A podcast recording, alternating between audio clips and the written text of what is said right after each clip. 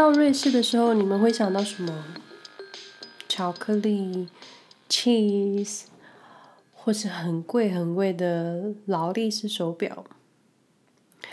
我是 Angeline，我住在瑞士正式一年了，算是很嫩很新的新住民。那我第一年回台湾的时候，我很印象很深刻。每个身边的朋友听到瑞士的时候，都会觉得。哇哦！你住在一个超好的地方，你住在一个很漂亮的地方，类似这种属于瑞士的标签，巧克力、cheese，还有好山好水，以及所有你们能想到的那些瑞士的画面。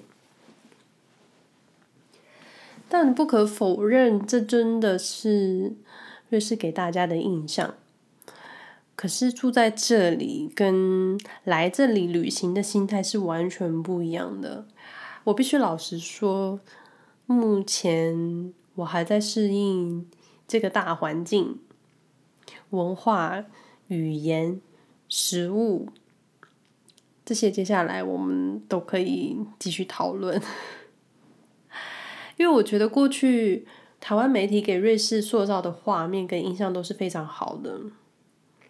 但你不可否认，嗯，这些美好的事情是具体真实的存在。可是我这个人就是会去留意那些很小的地方，所以很容易就变成一直在挑剔的那种很讨厌的人。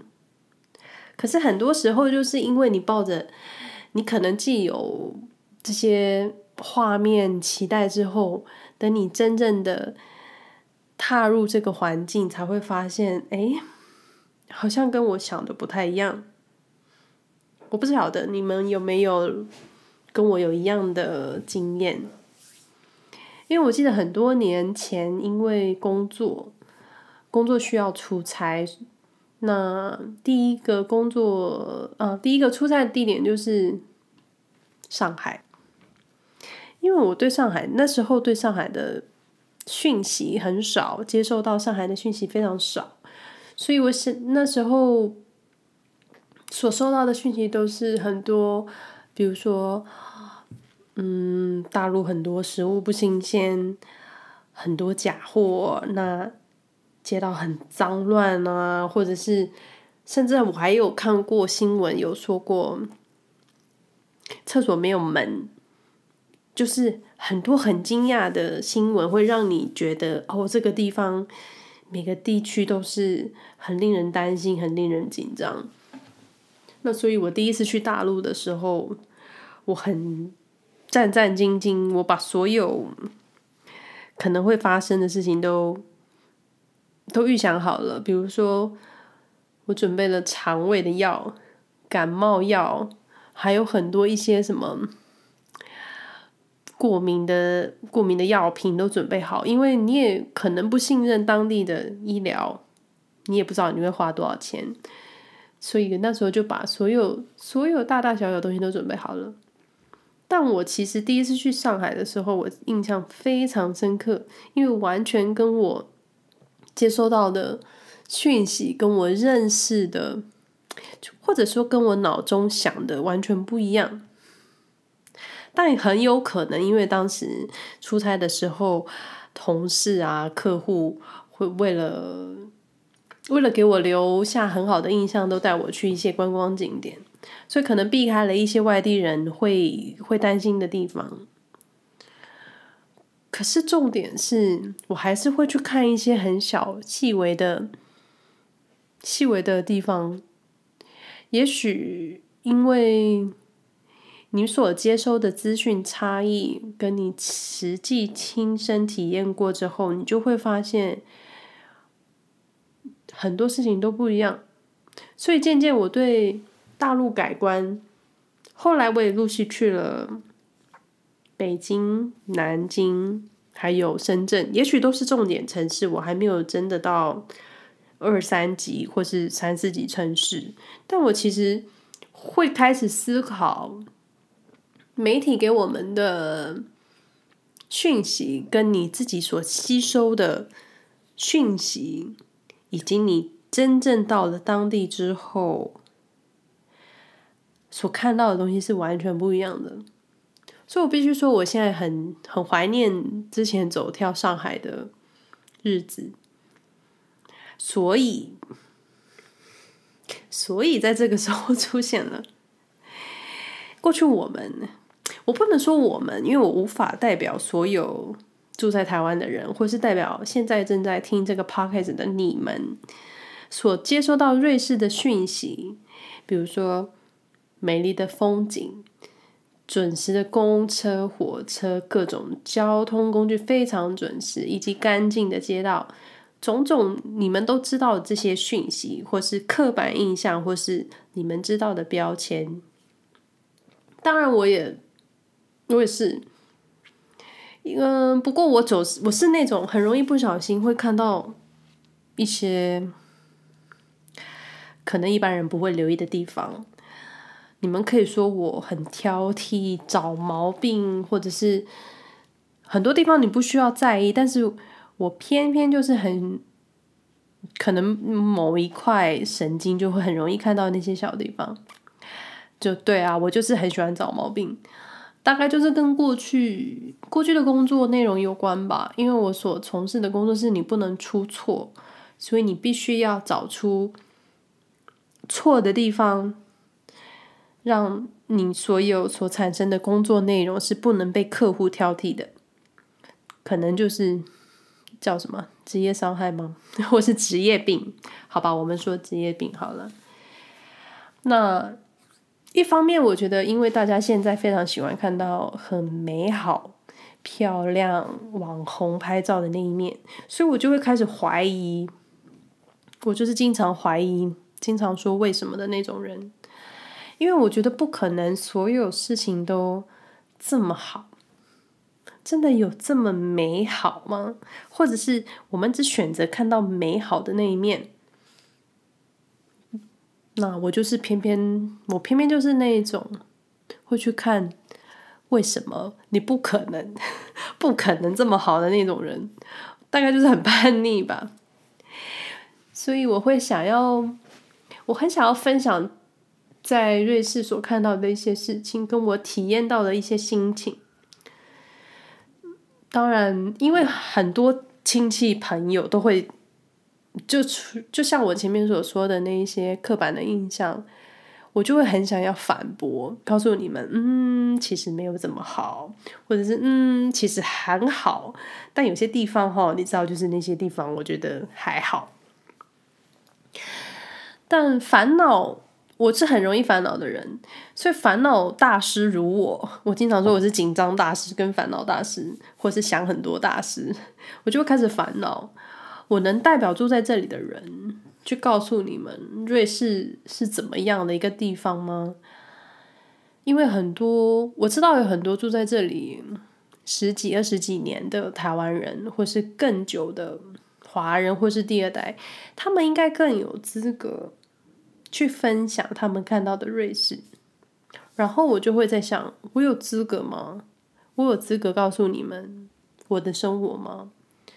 这也是我。一个缺点之一，因为我就是想太多。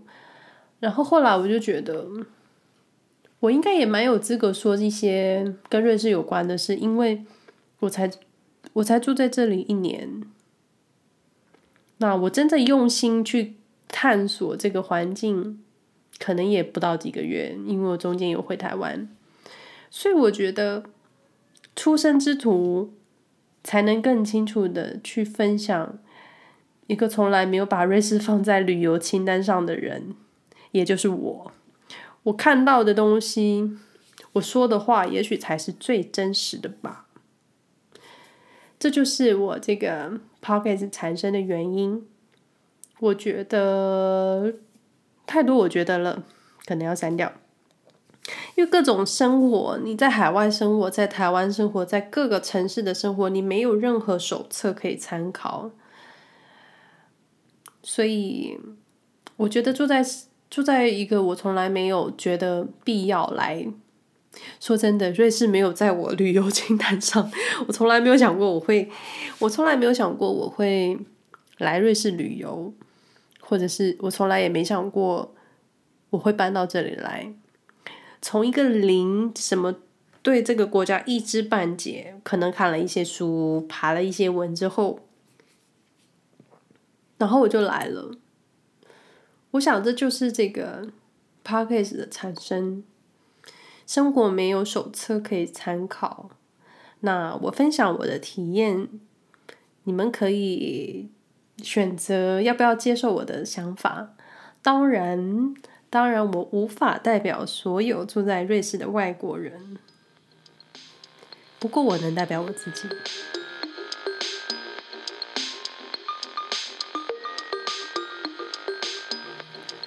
在录这个 podcast 的当下，我还没有决定 podcast 的封面，因为这个 podcast 的封面，我希望能够把瑞士的一些代表的东西放在放在设计上。那我先选了巧克力跟 cheese，因为这两个东西是是我最贴近在瑞士生活的两个。食物，然后我就陷入了选择烦恼。那这个烦恼，同时因为很爱拖延的我，拖延了快两天，我居然可以因为这这么小的地方烦恼这么久。那，然后想到当初搬来瑞士，这个可以改变我下半辈子的决定，是想都没有想。就觉得好，我可以搬来。就这个落差太太大了。当然，呃，住在瑞士的第一年，适应过程对我来说是算是高潮迭起。很多我的朋友经常，我相信他们经常都收到我抱怨以及各种。各种该该叫的讯息，那中间经历了经历了经历了很多各种意料之外，同时以及是意料之内又产生其他意料之外的事，就觉得人生的过程以及人生会发生的事情，真的都是一言难尽。那太多事情很想分享，过去我总是习惯用写的。现在也尝试用声音说一些自己的故事，以及自己的所见所闻，希望能有有所共鸣。说到这里，属于你们瑞士的想象标签是什么呢？欢迎你们留言分享给我。除了 Podcast，可以在 Facebook 上搜寻安乔林。安就是安全的安，蕎是荞麦面的荞，林就是玉字旁双木林。IG 上面可以搜寻 Angeline Chen，可以找到我很少很少更新的图，不过我 IG 的 Story 倒是经常更新，随时都在更新。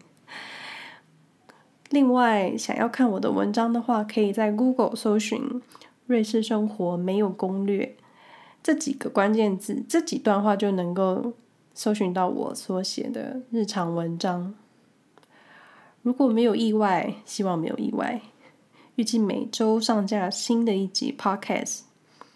我会分享在瑞士的发现，以及我所体验的文化差异，还有各种生活。希望能提供你们不一样的海外生活观点。